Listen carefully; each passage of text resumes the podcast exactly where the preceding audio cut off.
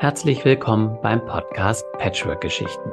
Der Podcast für Familien nach einer Trennung, für ein friedliches, verständnisvolles Miteinander mit Herz und Verstand für alle Familienmitglieder. Deine Gastgeber sind Katharina Grünewald. Sie ist seit über zehn Jahren Patchwork-Familientherapeutin, Autorin, wohnt und arbeitet in Köln und lebt gemeinsam mit ihrem Mann seit 2001 selbst in einer Patchwork-Familie.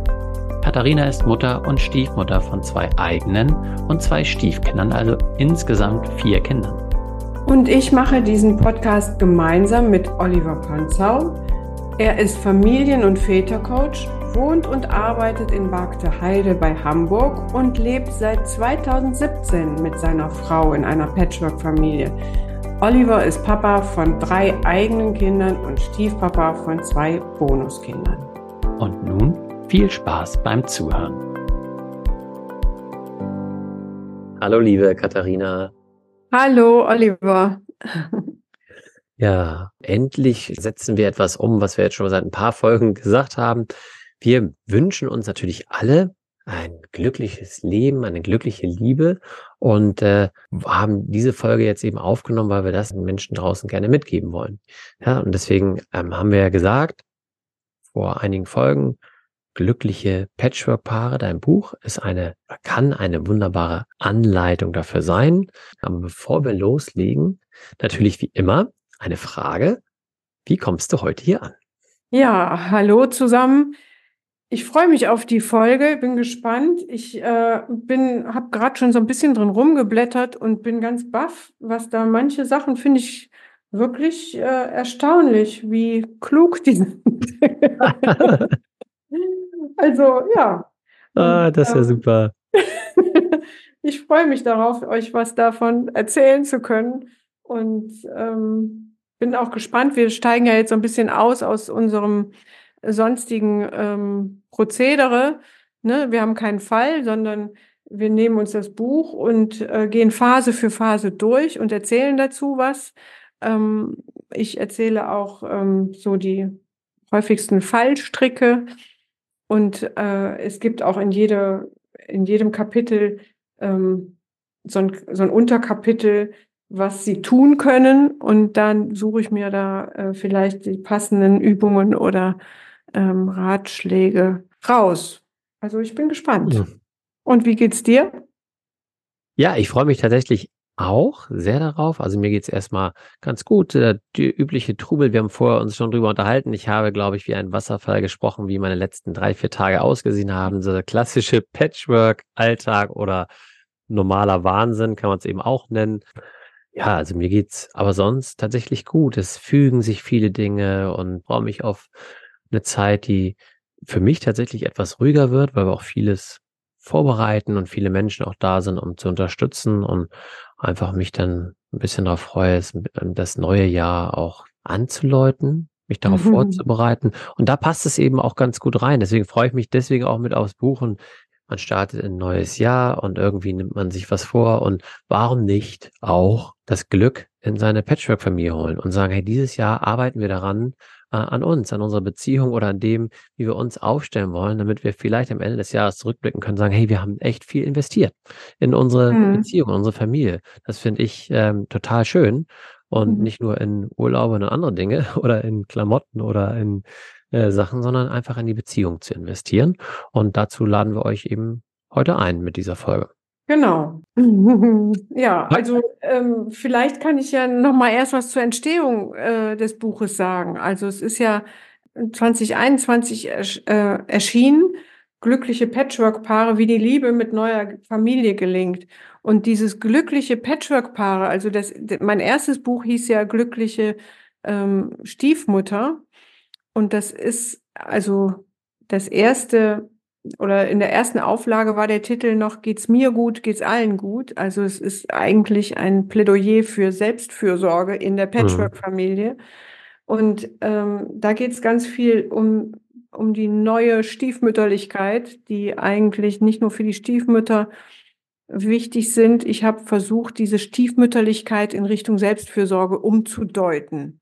Mhm. Das ist das Buch des, äh, das ist das Thema des ersten Buches, vor allen Dingen mit der ganzen Familie, mit den Kindern. Und äh, in so einer, im Laufe der, der Praxisarbeit habe ich gemerkt, die Kinder sind eigentlich nicht so sehr das Problem bei, bei in Patchwork-Familien, wenn das Paar gut aufgestellt ist. Natürlich gibt es schwierige Kinder, es gibt Herausforderungen, es gibt schwierige Situationen mit den Kindern. Wenn die Liebe im Paar, im Patchwork-Paar fließen darf, dann äh, kann man das gemeinsam auch gut hinkriegen. Gut im Sinne von, alle dürfen sein, so wie sie sind, mit all ihren sperrigen Ich-Anteilen, die wir normale so haben. ja. Ja, das ist doch, ist doch ganz wunderbarer Aufhänger und finde ich auch schön, weil genau das äh, ist ja auch ganz häufig äh, das, was wir in unseren, unseren Fällen merken und auch sagen, dass es ja immer äh, die Basis immer die Beziehung von den äh, von dem Paar ist sozusagen. Dann lass uns doch mal rein starten. Mhm. Fangen wir mal mit der ersten Phase an. Die verliebte Zweisamkeit. Die Paare erleben ihre Beziehung als energe energetisierende Parallelwelt. Das ja. ist äh, sehr schön. Ein bisschen sperrig vielleicht, aber ich glaube, was Verliebtheit ist, da kann sich da viele was drunter vorstellen. Ja, ich meine, der, der Titel ähm, von, vom ersten Kapitel ist auch Siebter Himmel trotz Gewitterwolken. Mhm. Das, äh, das ist, das soll eigentlich so eine Beschreibung sein von der Realität der Patchwork-Paare. Also ganz oft verliebt man sich, man lernt sich entweder auf der Arbeit in anderen Zusammenhängen oder im Internet kennen und lieben. Und gleichzeitig hat man aber noch den Kinderalltag und oftmals tobt da noch die Trennung im Hintergrund oder im Vordergrund oder wie auch immer. Das, das sind die Gewitterwolken.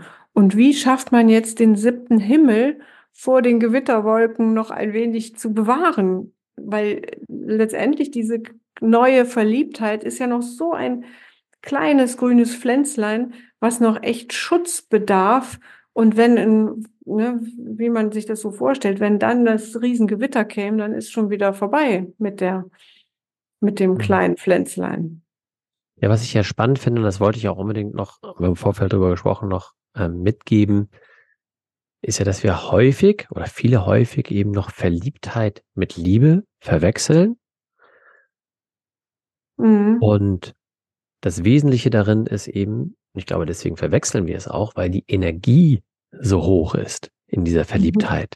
Und weil da so viel Energie ist und so viel Positives entsteht oder entstehen kann, sagen wir eben, das ist jetzt echte Liebe, weil jetzt ist ja alles gut irgendwie.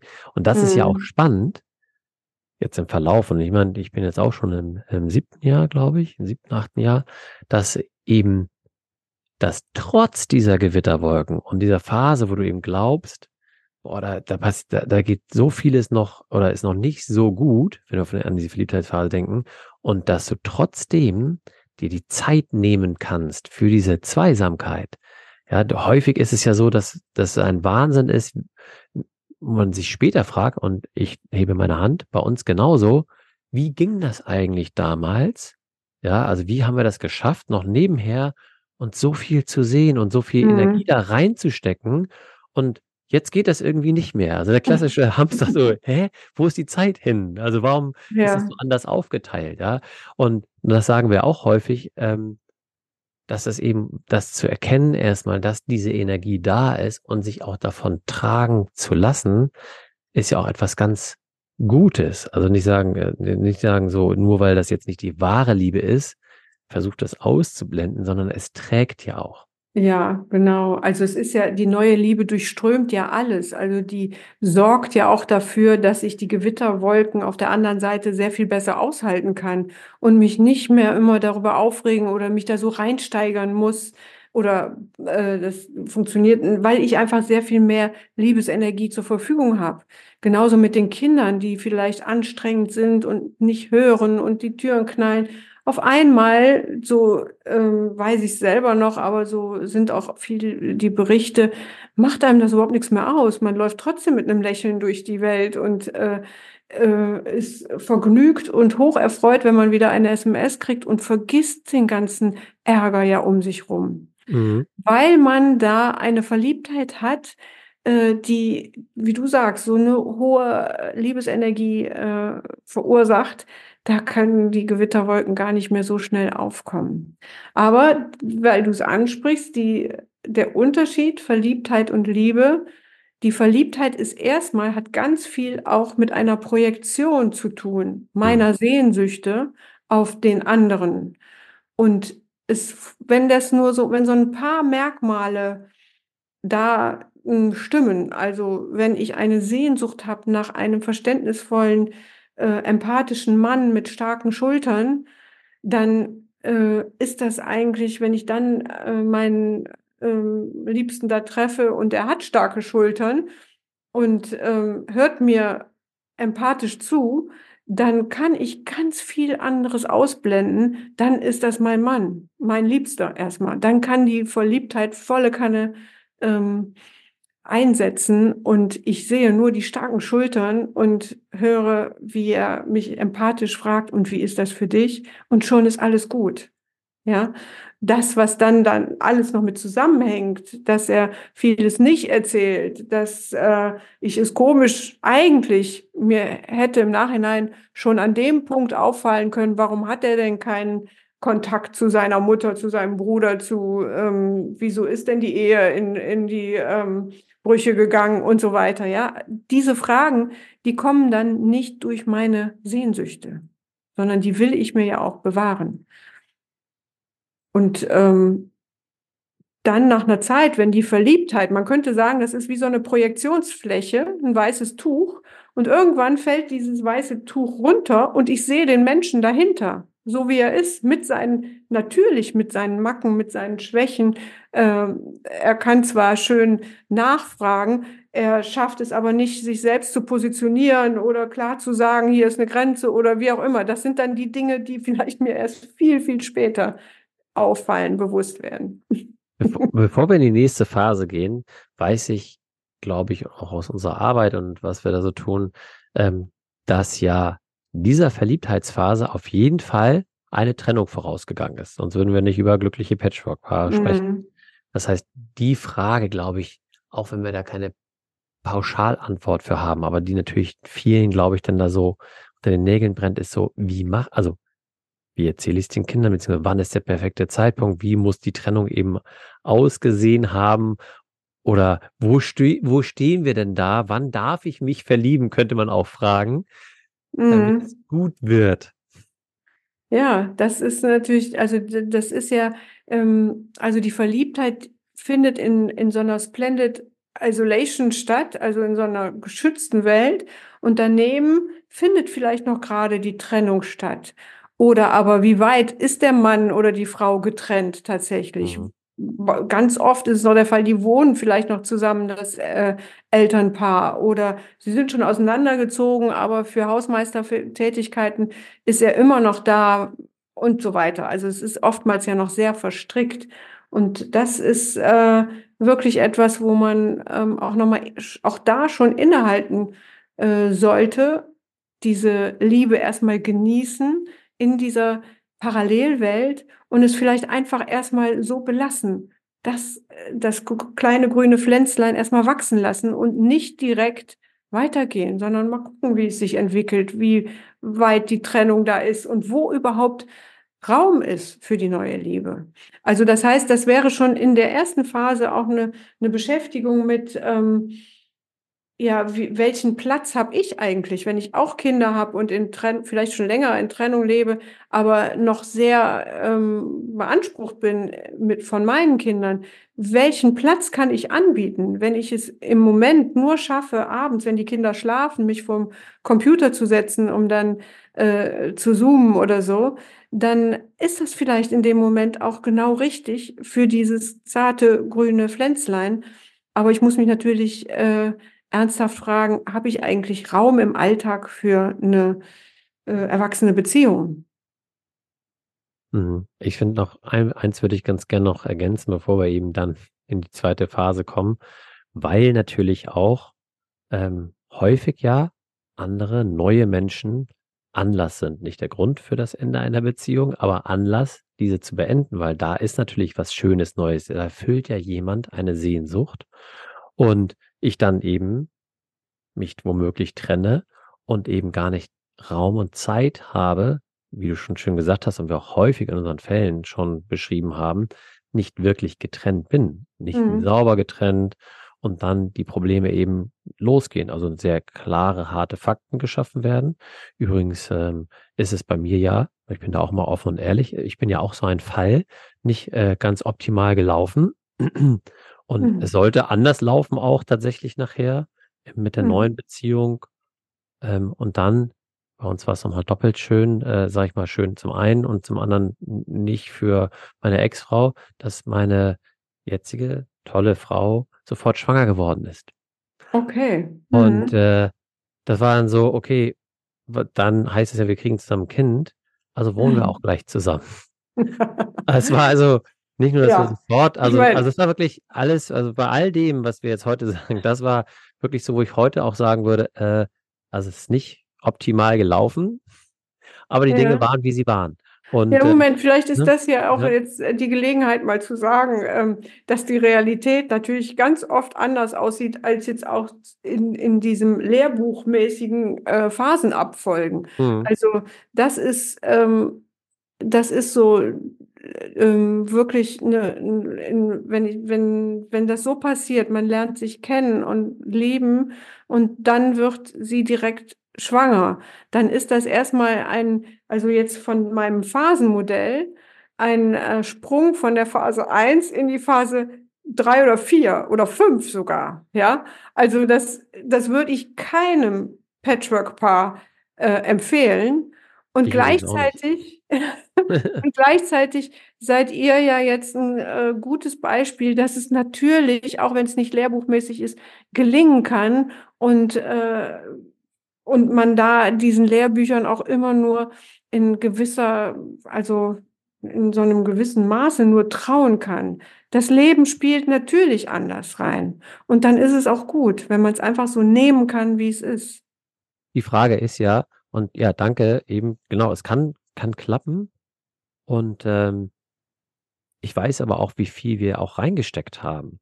Und da da spielen ja auch wieder also wir wollen nicht so weit in die Tiefe gehen, aber es spielen ja auch meine Prägungen da mit rein und ich glaube, das wissen auch schon Mhm. einige, der Wunsch, und das haben auch viele nach Harmonie, nach neuer Familie ist bei vielen also investiert man natürlich jetzt auch oder wir haben unglaublich viel investiert. Du möchtest nicht oder ich wollte es auch nicht, dass das jetzt auch nicht klappt. Und jetzt waren wir ja schwanger und das heißt, ähm, die Liebe Ja. war auch da und wir haben auch das haben wir auch gemerkt, dieses, ne, es darf tragen und auch und wir sagen auch, dass, ähm, unser gemeinsamer Sohn auch irgendwie für so 'n Zusammenhalt gesorgt hat. Weil es war Mhm. völlig auch das, was wir später beschreiben, wo einige Kinder und jetzt will ich auch nicht in die nächsten Phasen rücken, aber nur um es vorwegzunehmen, weißt du, so: „Ist das echt? Wollt ihr wirklich zusammenbleiben?“ Also, weißt du, und wenn man zu vorsichtig ist ich will jetzt auch nicht sagen, werdet alle schwanger, aber bei uns war Mhm. völlig klar, okay, da da wird grade 'ne neue Familie gegründet und ihr kommt mit und das ob das gesund ist oder nicht, das ist 'n ganz anderes Ding. Aber für die ja. unsere Kinder, ihre und meine, war ja natürlich klar, da st entsteht was Neues.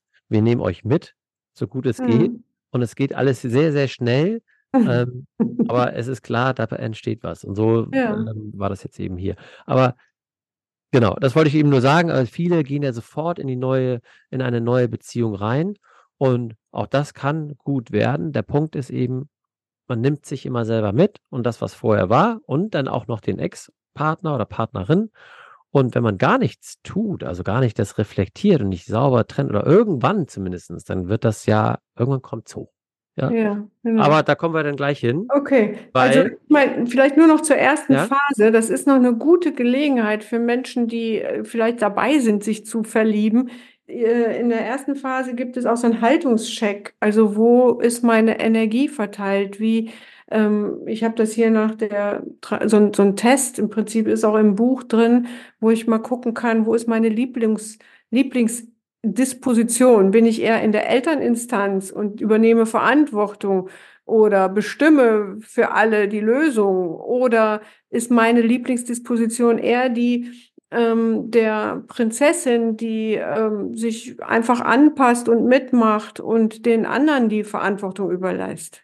Oder aber bin ich da erwachsen, ähm, und, ähm meine Lieblingsdisposition ist immer diese Fragen stellen, wie machen wir es denn jetzt und wir, in Gerechtigkeit gehen und, und so weiter. Das alles äh, wird sehr ausführlich hier im ersten Kapitel beschrieben, neben dann äh, eine Anleitung zur guten Trennung. Wobei das ist keine ausführliche Anleitung zur guten Trennung. Da gibt es ja auch ein paar sehr gute Bücher zu, die wir auch schon, glaube ich, öfter hier auch erwähnt haben mal. Aber ähm, das ist schon in der ersten Verliebtheitsphase, könnte man hier schon einfach mal innehalten und sich bewusst werden, äh, wo man steht und was die Aufgaben vielleicht sind. Mhm. Also kann man machen. Ich glaube, ja. Kann man machen. Kann man machen. Äh, ich weiß, in der aber, Verliebtheit. nicht, wie die Realität ist. Ja, du bist voll in Energie. Was soll ich da jetzt reflektieren? Mal ganz ehrlich sein. Ist super. Die Welt ist doch in Ordnung. Ja, in der aber, Verliebtheit äh, will man es Mhm. einfach nur genießen und soll man auch, weil die, die Konflikte kommen auch ohne, dass man sie bewusst sich äh, Genau. überlegt. Apropos. Dann kommen wir ja schon in die zweite Phase zwischen Liebeszauber und Liebesmüh. Die Kunst der Ja. Beziehungspflege. Erste Disbalancen. Ja, die Mhm. kommen dann immer. Liebeszauber braucht Liebesmüh. Finde ich eigentlich ganz schön. Liebeszauber braucht Liebesmüh.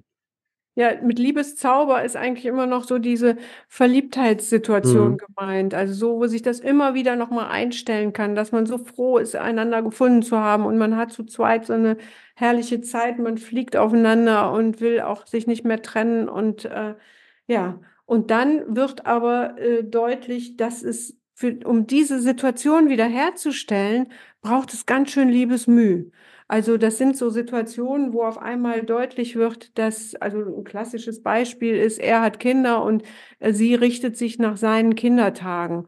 Und da ist es natürlich viel leichter, auf den Yogakurs zu verzichten, wenn das ein kinderfreier Abend ist und dann zum Liebsten zu fahren, als dass er seine Kinder umlegt oder den, die Arbeitszeiten so zu arrangieren, dass die zueinander passen. Und da ist es ganz häufig so, dass ein Part, meist, also wenn es darum geht, äh, einer hat Kinder, einer nicht, dann der Part, der kinderlos ist, sehr viel stärker sich um den anderen Kinderalltag drumherum strickt und Mhm. ähm, sozusagen vieles möglich macht. Das ist die Liebesmüh. Und irgendwann ist diese, äh, merkt man, dass man es nicht mehr so ohne weiteres aufrechthalten kann, weil es einfach wirklich so mühevoll ist. Das sind äh, zum Beispiel Frauen, die dann erzählen, sie haben nicht nur auf den Yogakurs verzichtet, sondern sehen auch ihre Freundinnen nicht mehr, haben jetzt ihr, ihre Arbeitszeiten umgelegt und alles immer nur, damit sie sozusagen zum Liebsten kann. Und irgendwann fordern die Freundinnen dann ein und sagen, hier, wo bleibst du denn? Jetzt komm doch mal und so weiter. Und dann will sie, dann denkt sie, ja, jetzt ist es auch mal Zeit, auf die Party zu gehen von der Freundin und jetzt will ich auch endlich mal meinen neuen Liebsten vorstellen. Und dann sagt der, nee, das geht nicht, das ist Kinderwochenende. Ja, und dann wird so deutlich, das sind oftmals so die ersten Ansätze, wo man merkt, ich investiere so viel mehr in die Beziehung als er. Er macht ja so weiter und muss ja auch wegen der Kinder alles so weiter aufrechthalten. Und ich stricke mich da eigentlich drum rum. Dann kommt es zu diesen ersten Disbalancen. Ja, ich gerade, ich hatte gerade einen Moment, also das ist natürlich sehr aus der, jetzt aus deiner Perspektive, oder aus der Sicht der Stiefmutter oder beziehungsweise der, Mhm. die eben keine Kinder, Kinder eben mitbringt, was auch sehr häufig der Fall ist. Und genauso wie du es beschreibst, werden jetzt viele davor sitzen jetzt oder gerade hören und sagen, ja, genauso, genauso ähm, war es bei mir. Mhm.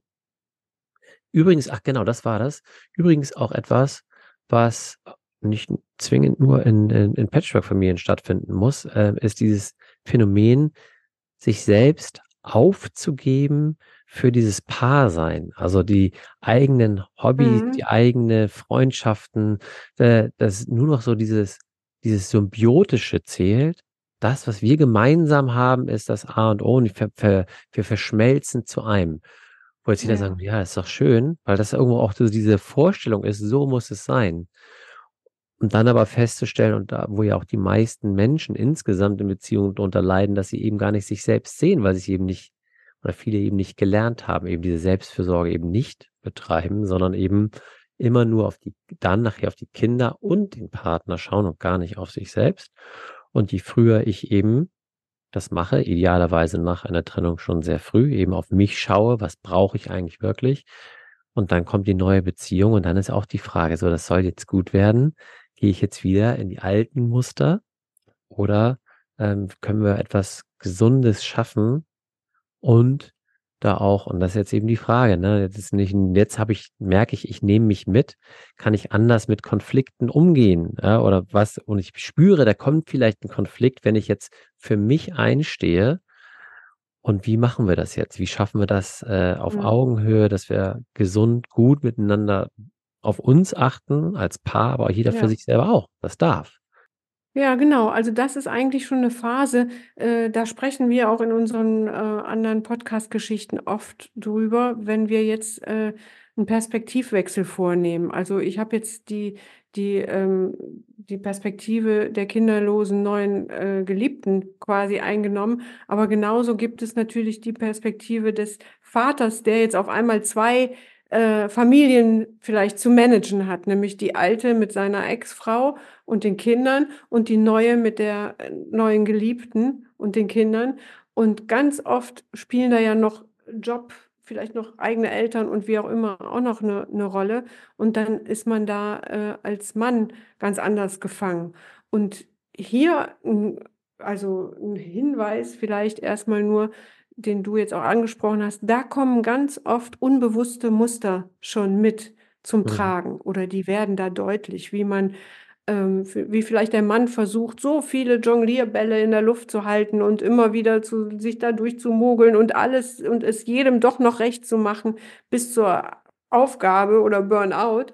Und ähm, das, das sind dann wirklich Punkte, wo es auch sich lohnt, innezuhalten und als allerersten Punkt würde ich dann sagen, das Aber abschafft. Also, ne, indem man sagt, klar, ich habe Zeit und ähm, ich mache da, verzichte auf Yoga und stricke meine Sachen rum, aber mein Liebster, der muss ja noch ganz viel mehr. Und damit, mit diesem Aber, ist eine Bewertung verbunden, eine Abwertung. Und das würde ich als allererstes mal aus dem ähm, aus den Diskussionen oder Gesprächen verbannen und statt dem Aber ein Und setzen, weil dann hat man zwei Perspektiven.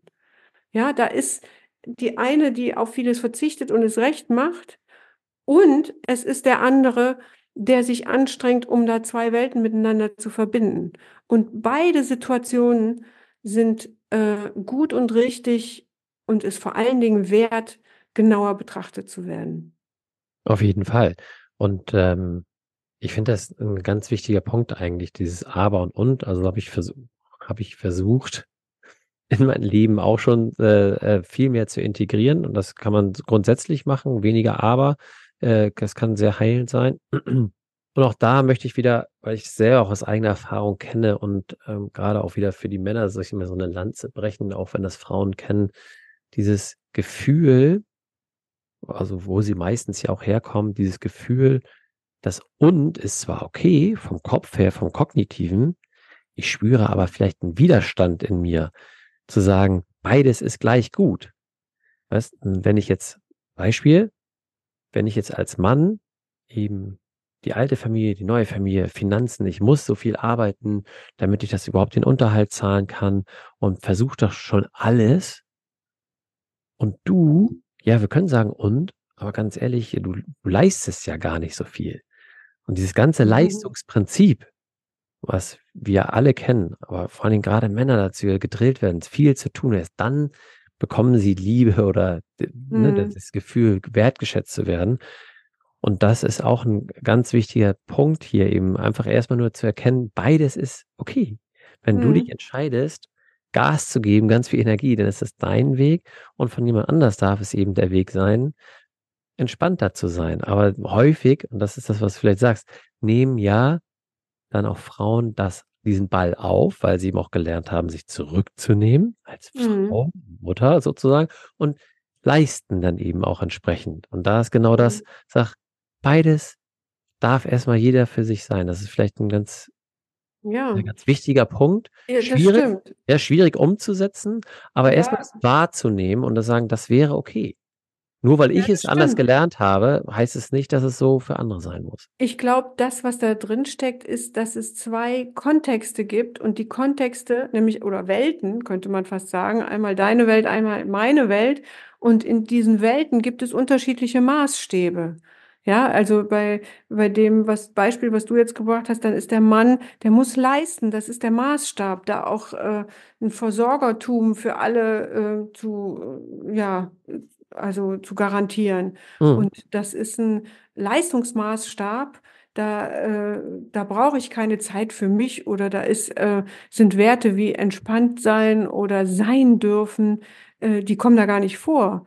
Wenn ich aber eine Frau bin, die die sehr viel schon Raum immer schon hat für Yoga, Selbstfühl äh, Fürsorge und entspannt sein, dann ist das 'n komplett anderer Maßstab.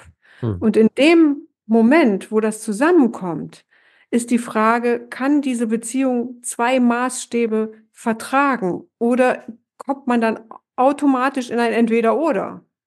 Und dann hat man nämlich eine äh, diese Situation, dann muss sich einer, ähm, aufgeben, ja, und muss da ähm, dann kommt kommt man nicht in ein sowohl als auch, sondern in ein Entweder-Oder. Und das ist immer eine Begrenzungs und Beschränkungslogik.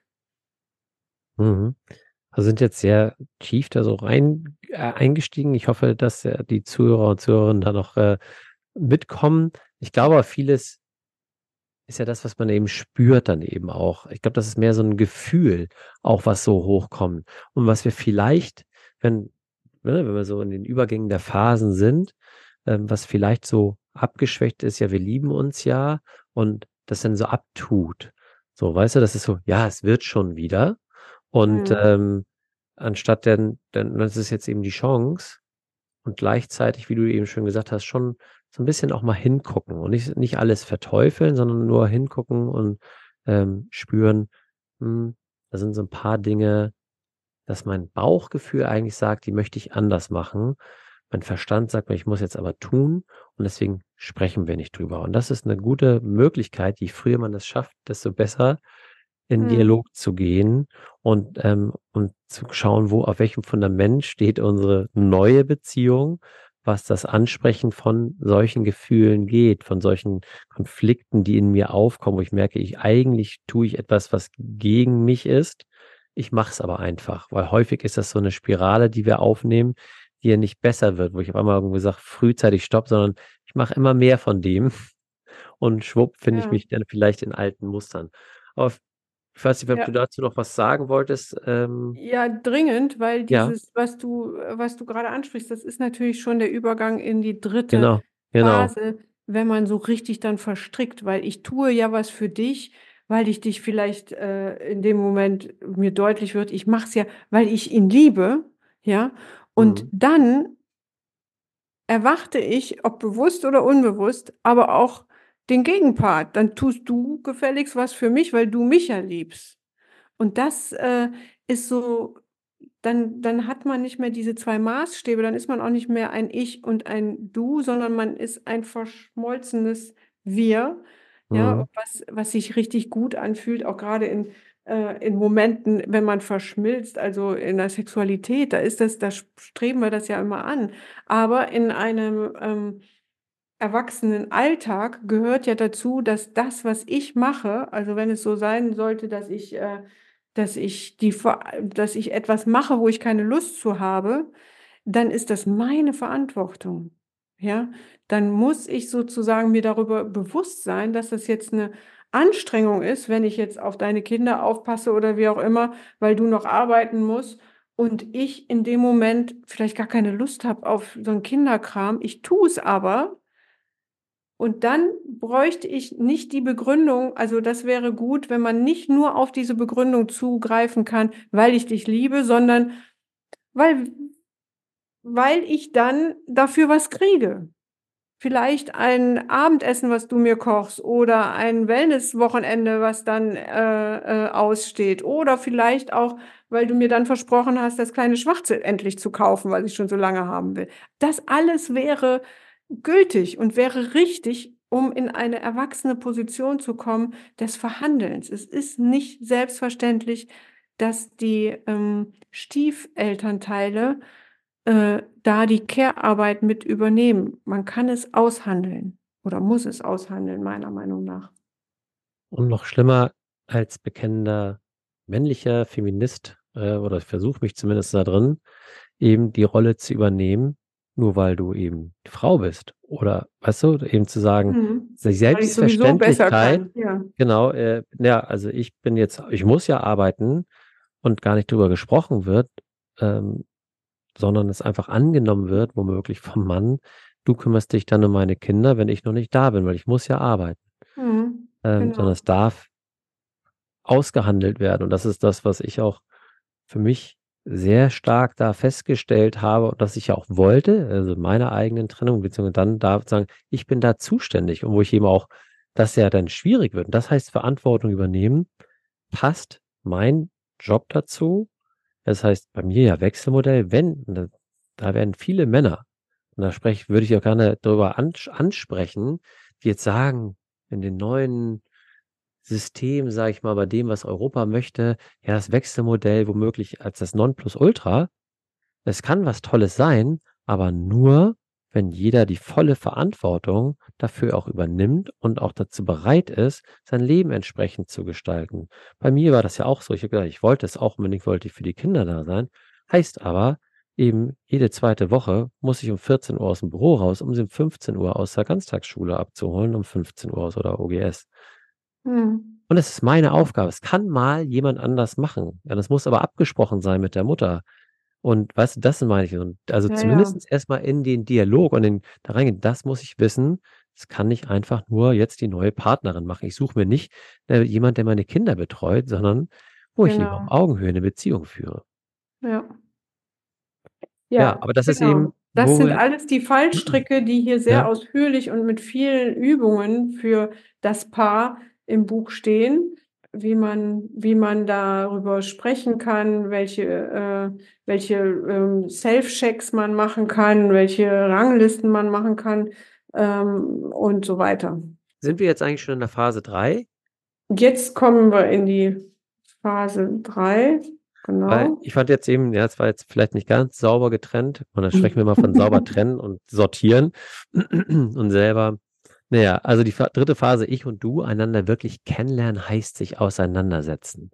Finde ich total super, weil Ja, ich eben für mich selber, äh, für mich, da- das möchte ich gerne kurz vorwegnehmen, es gemerkt habe, so mein Wunsch früher aus meiner eigenen Prägung war genau das, nämlich so diese Harmoniesehnsucht. Es dürfen keine Konflikte auftreten und habe mir, habe mit meiner neuen Partnerin, mit meiner Frau, jemanden gesucht. Ich sag's ganz gerne immer wieder. Ich, ich habe ja irgendwann mal gesagt, ich glaube, ich kenne niemanden, mit dem ich mich so viel gestritten habe in meinem Leben bisher. Und am Anfang war das für mich eben aus meiner eigenen Prägung so bedrohlich, weil ich gedacht habe, wenn wir uns so Mhm. viel streiten, ist das wirklich noch, funktioniert das dann wirklich noch? Um dann aber festzustellen, es geht, es hat, ich bin nicht bedroht deswegen. Also ich ja, erzähle das jetzt ja ganz persönlich, weil eben das zu lernen, dass wir uns miteinander auseinandersetzen können und lernen dürfen, wie wir uns verhalten in einem Konflikt. Natürlich gibt es Konflikte. Ist mal die Frage, wie wir damit umgehen, was wir machen, was wir daraus lernen können, wie ich auf den anderen zugehe. Total spannende Erfahrung und für mich eben auch, ähm, weil meine Frau immer auch immer ruhig geblieben ist. Also es ist ja äh, von der Energie ist zwar sehr viel da, aber ich konnte das total gut. Ich konnte, ich habe auch gesagt, ich kann da so viel von dir lernen, weil ich für mich war das so mhm. bedrohlich und für sie war das immer so, ja, Konflikt halt. Also sie war es gewohnt, auch Konflikte einzugehen. Mhm. Und ich so, krass. Also so kann das auch Ja, gehen irgendwie. Man muss nicht Angst davor haben. Und eben so, ähm, ja, heißt sich eben, finde ich, das, und das passt es eben so, ich bin ich, ich darf über mich neue Dinge lernen, wenn ich darauf eingehe, und darf dich kennenlernen. Und was heißt denn das jetzt eben, wenn du du bist und ich ich? Und wie gehen wir jetzt damit um, mit solchen neuen Situationen? Und ja, nicht, auch das, ich gehe da mal wieder gerne auf die Männer ein, nicht in alten Strukturen, patriarchalen Strukturen zu denken, sagen, ich muss mich durchsetzen. Das, was ich gelernt habe, das zählt, meine Prägung zählt und das musst du jetzt bitte genauso machen, weil ich das brauche. Ähm, das ist mir auch nochmal ganz wichtig, da auch ein Stück loszulassen. Ja, also die Auseinandersetzung, wie du das gerade auch erzählt hast, braucht Sicherheit in der Liebe. So mhm. heißt ja auch eine, eine Unterüberschrift. Und ich habe das mit diesem Patchwork in, ein, äh, in Verbindung gebracht. Also äh, Patchwork heißt zum einen Patch und zum anderen Work. Patch habe ich frei übersetzt mit einfach beisammen sein und halten. Also das ist dieser sichere Rahmen, den jede Auseinandersetzung braucht. Also wenn ich die in einem Raum bin und mich auseinandersetze, dann sind die, die Wände, die Türen und so weiter, die bilden einen Rahmen. Also das heißt, dann ist auch äh, gewährleistet, dass wir uns nicht so weit jetzt sinnbildlich auch auseinandersetzen, dass wir uns nicht mehr verstehen oder nicht mehr sehen, sondern wir bleiben im Raum und setzen uns auseinander. Es ist Distanz zwischen uns, die nötig ist, um einen Konflikt anzugucken. Und das ist das Work dann, ja, also diese Auseinandersetzung. Und die bedarf aber des Patchens, also des sicheren Rahmens. Und äh, für dieses Work ist in diesem Kapitel ganz schön viel ähm, an Inspiration. Das fängt an mit äh, einem Paarspaziergang, was eigentlich ein, äh, ein Kommunikationsritual ist. Mhm. Äh, ähm, manche ne-, kennen das auch unter Zwiegespräch oder aktiven Zuhören. Es ist aber ganz detailliert hier mit eigenen Regeln beschrieben oder die Übung des mentalen Fotos, dass ich ein, äh, ein Foto äh, beschreibe, da ist der Mann, da ist die Frau, ja, auch gerne mit dieser Distanzierungsbewegung. Und ich beschreibe jetzt genau, wie der Mann sich fühlt, wie die Frau sich fühlt. Und das beschreibe ich alles durch meine Brille, die vielleicht eher gelb ist, ja, also eine gelbe Sicht, wenn ich, wenn mein Lebens oder mein Lebenskern gelb ist.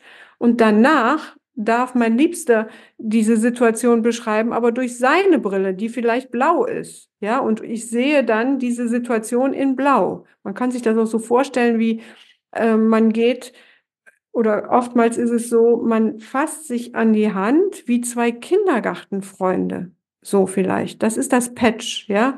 Ich bin genauso, ich will einfach bei dir sein und fühle jetzt mit dir. Und wir gehen jetzt zusammen in das gelbe Kino und gucken uns die Situation an, wie sie für dich war. Und ich halte dir die Hand und fühle einfach mit. Und werde auch traurig, wenn da dieser Mann so gemein zu dir war und sagt, stell dich nicht so an. Und danach gehen die beiden Kindergartenfreunde in das blaue Kino und dann kann vielleicht das kleine Gelbe Kind, Kindergartenfreund, mit, Freundin mitfühlen, wenn da diese Frau ist, die immer sagt, nein, es reicht nicht, du genügst nicht und so weiter. Ja, dann kann man das auch genauso verstehen. Es ist letztendlich ein und dieselbe Situation und es gibt da mindestens zwei Perspektiven drauf, die so unterschiedlich sein können. Und die Lösung ist erstmal nur, man guckt sich beide an. Möchte ich sehr gerne unterstreichen. Also zum einen die Übung ähm, ist das eine, das braucht, es braucht Übung für die Übung. Mhm. Und ich würde sie auch nicht, falls das jetzt so rüberkam, nicht mit Konfliktgesprächen, wir schauen uns einen Konflikt an, sondern ähm, ich empfehle diese Übung auch immer dann, wenn es erstmal darum geht, sich und die, den anderen besser kennenzulernen, also zu verstehen. Weil, wie du schön sagst, es, es ist nochmal ganz wichtig zu verstehen, dass jeder Mensch, wirklich jeder Mensch, seine eigene Wahrnehmung hat. Wir wissen es auch, dass wir Farben unterschiedlich wahrnehmen, andere Dinge. Jeder ist in sich, ist ein anderer Mensch. Eine meiner Bonustöchter hat mal gesagt, finde ich ganz schlau, hat schon vor Jahren gesagt, noch als junges Kind sozusagen, du weißt das doch gar nicht, du bist doch gar nicht in mir drin. Also wenn wir als Erwachsene ja. immer so gerne sagen, nein, das ist so und so weil wir dann im Grunde ja in dem Moment unsere Macht ausspielen. Wir haben ja die Erfahrung gemacht, heißt aber nicht, dass wir die, die Sicht des Kindes in dem Moment kennen. Genauso ist es bei Erwachsenen auch nicht anders. Mhm. Und wir dürfen lernen, den anderen besser zu verstehen. Nicht, und das ist leider eben häufig das Ding, nicht um irgendeinem Recht oder Schuld zu geben, sondern eben einfach nur, um zu verstehen, einfach nur die Sicht zu verstehen. Das ist was ganz Entlastendes, was ganz Feines irgendwie, Mhm.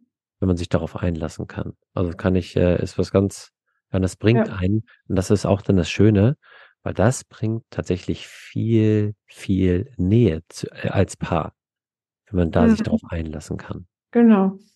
Also in dem Kapitel geht es dann weiter mit dem Nicht-Trennungsvertrag. Oh, schön. Also man Ja. könnte meinen, das wäre sowas wie heiraten. Ist es im Prinzip auch, ist auch ein Nicht-Trennungsvertrag, aber hier geht es nochmal darum, dass man den mit sich selbst macht, gar nicht so sehr mit dem anderen. Und dann geht es auch weiter mit einem, äh, Warte mal ganz kurz. Ich würde das ganz gerne nochmal, ähm, auch, auch wenn das schön ist, wir haben das tatsächlich auch gemacht. Ähm, Mhm. in dieser Phase, sage ich mal, als wir da drin waren, dass ich nicht sagen, nicht Trennungsvertrag, ohne dass wir einen aufgesetzt haben, was man ja auch machen kann, ganz offiziell. ja, Ähm, warum möchte ich einmal kurz innehalten? Weil für Menschen, also wir Menschen, wir streben ja nach Sicherheit. Und äh, zwischen all dem, was dann so passiert und in diesen Phasen, wo dann viele Dinge hochkommen und sagen, ist es wirklich das Richtige, eine Sicherheit zu haben, ich arbeite an mir, du machst dein Ding und wir beide wissen, wir sind erstmal sicher und da kommt nicht auf einmal wieder einer, womöglich, und sagt, tschüss, ich bin weg. Das kann allein schon, finde ich, äh, sehr viel Sicherheit geben. Sagen, wir erkennen, dass wir im Moment da äh, uns kennenlernen dürfen oder ich mich und wir da Probleme haben und wir hauen nicht einfach ab, sondern wir, wir reden. Und das ist schon was ganz Schönes. Mhm.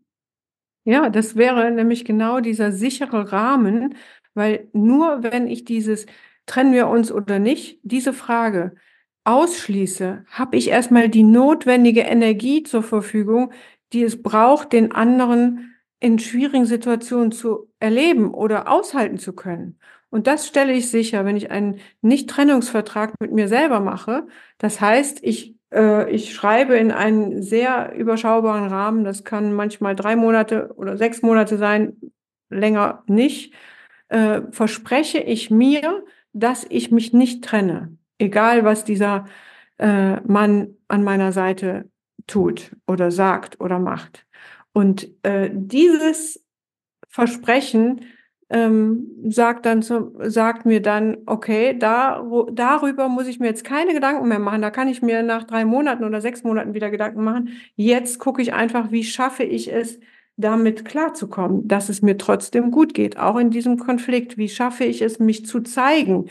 Wie schaffe ich meine Muster selber zu durchbrechen oder auf einen konstruktiven Weg zu kommen? Also in diesem, in dieser Phase wird es oft richtig schwierig. Das ist in der Behandlung auch die Phase, wo oftmals die Paare, wo ich die oftmals ähm, jetzt in der Behandlung trenne und sage, okay, wir müssen erstmal gucken, wer bist du?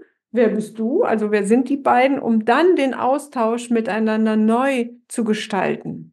Aber erst wenn ich mich richtig kenne mit meinen Mustern, mit meiner Eskalationsstrategie oder Exit-Strategie oder wie auch immer das so genannt wird oder meinem toxischen Verhalten, das ist diese, diese Phase, da kommt das alles äh, äh, vor ähm, dann kann ich gucken, was triggert mich beim anderen, was führt denn dazu, dass ich so in mein altes Muster gerate. Also das Mhm. ist tatsächlich ein sehr therapeutischer Prozess, wenn man, wenn man will. Ja, ein ganz wichtiger und wie du schon schön sagst und nicht umsonst hast du ja auch dann, es hat auch sehr viele Seiten, dieses Kapitel und viele Notfallstrategien und äh, Dinge, die da drin stehen, dass wir jetzt nicht alles hier besprechen können. Und ich habe jetzt für mich eben gedacht, naja, es kann eben ja auch diese Frage dann vielleicht das erste Mal eben aufkommen. Ja, ist mir das zu viel? Will ich das überhaupt noch? Und ähm, das eben, das wollte ich damit auch nochmal unterstützen. Nicht das nur mit sich selbst auszumachen. Das geht auch wieder für mir raus an die Männer, die eben alles mit sich selbst ausmachen und dann vielleicht in alte Muster sich zurückziehen, nicht sprechen. Und das Gegenteil ist, weil jetzt habe ich die Chance zu wachsen, zu lernen und zu sagen, so, ich mache es eben anders, weil ansonsten würde ich die gleichen Prozesse nochmal irgendwie durchgehen und sagen, lass uns, und wenn es eben anstrengend ist, das ist eben der Mhm. Workteil. Ja, Und wenn wir genau. den Workteil angehen, haben wir eben auch auf einmal Raum für Patch, weil ich, ich verschließe das nicht in mir, bin vergrämt und genervt, sondern ähm, dann merkt man, oh, da fällt was ab. Und dazu braucht es Mut, ja, Mhm. äh, diesen Weg zu gehen, aber ich finde es enorm wichtig. Und da ist dann auch vielleicht so ein bisschen diese Schwelle zum äh, in die nächste Phase. Wobei, wenn ich jetzt eben ähm, auf die Zeit gucke, ähm, stellen wir fest, wir haben beide vorher drüber gesprochen, ah, schaffen wir das? Alle sechs Phasen einer Folge und wir kennen uns da beide schon recht gut. Äh, und du hast es eben gesagt, wahrscheinlich wird es zwei Teile und das würde ich jetzt vielleicht ähm, hier dann auch einmal kurz abbrechen oder zumindest pausieren. Ja. Damit ist auch schon ganz viel gesagt. Ihr könnt euch das für euch alles mal so reflektieren, schauen, das Buch kaufen und selber lesen und würden ja. dann die Phasen vier bis sechs in der nächsten Folge. Ja, bin ich ganz ähm, bei dir, weil sonst wird es jetzt auch so so ähm, ja, werden wir wahrscheinlich kürzer. Aber es vielleicht noch so zum Abschluss, weil das ist jetzt die Stelle, wenn wir vorher gesagt haben, wenn man sich so verliebt in und die Sehnsüchte auf den anderen projiziert, dann ist oft die Phase drei die Stelle, wo der Vorhang fällt und man den anderen in seinen alten Mustern erkennt. Mhm. Ja, und sagt, okay, Mensch, der kommt mir vor wie ein äh, wie ein Teenager in der Pubertät, so, äh, so halbstark wie der jetzt auch und wie er sich um Kopf und Kragen redet oder wie auch immer. Und an diesen, ähm, an diesen Eindrücken, da ist oft was dran und das ist es wert, einfach weiterzugehen und zu erforschen. Also da äh, fällt der, der Projektionsvorhang und man erkennt den anderen tatsächlich.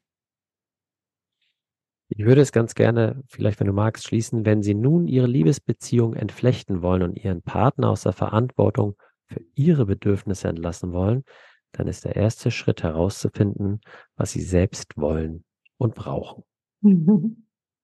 Ist doch genau. sehr, sehr schön. Also, das ist eine wunderbare Phase, anstatt zu sagen, du bist schuld, dass es mir nicht gut geht.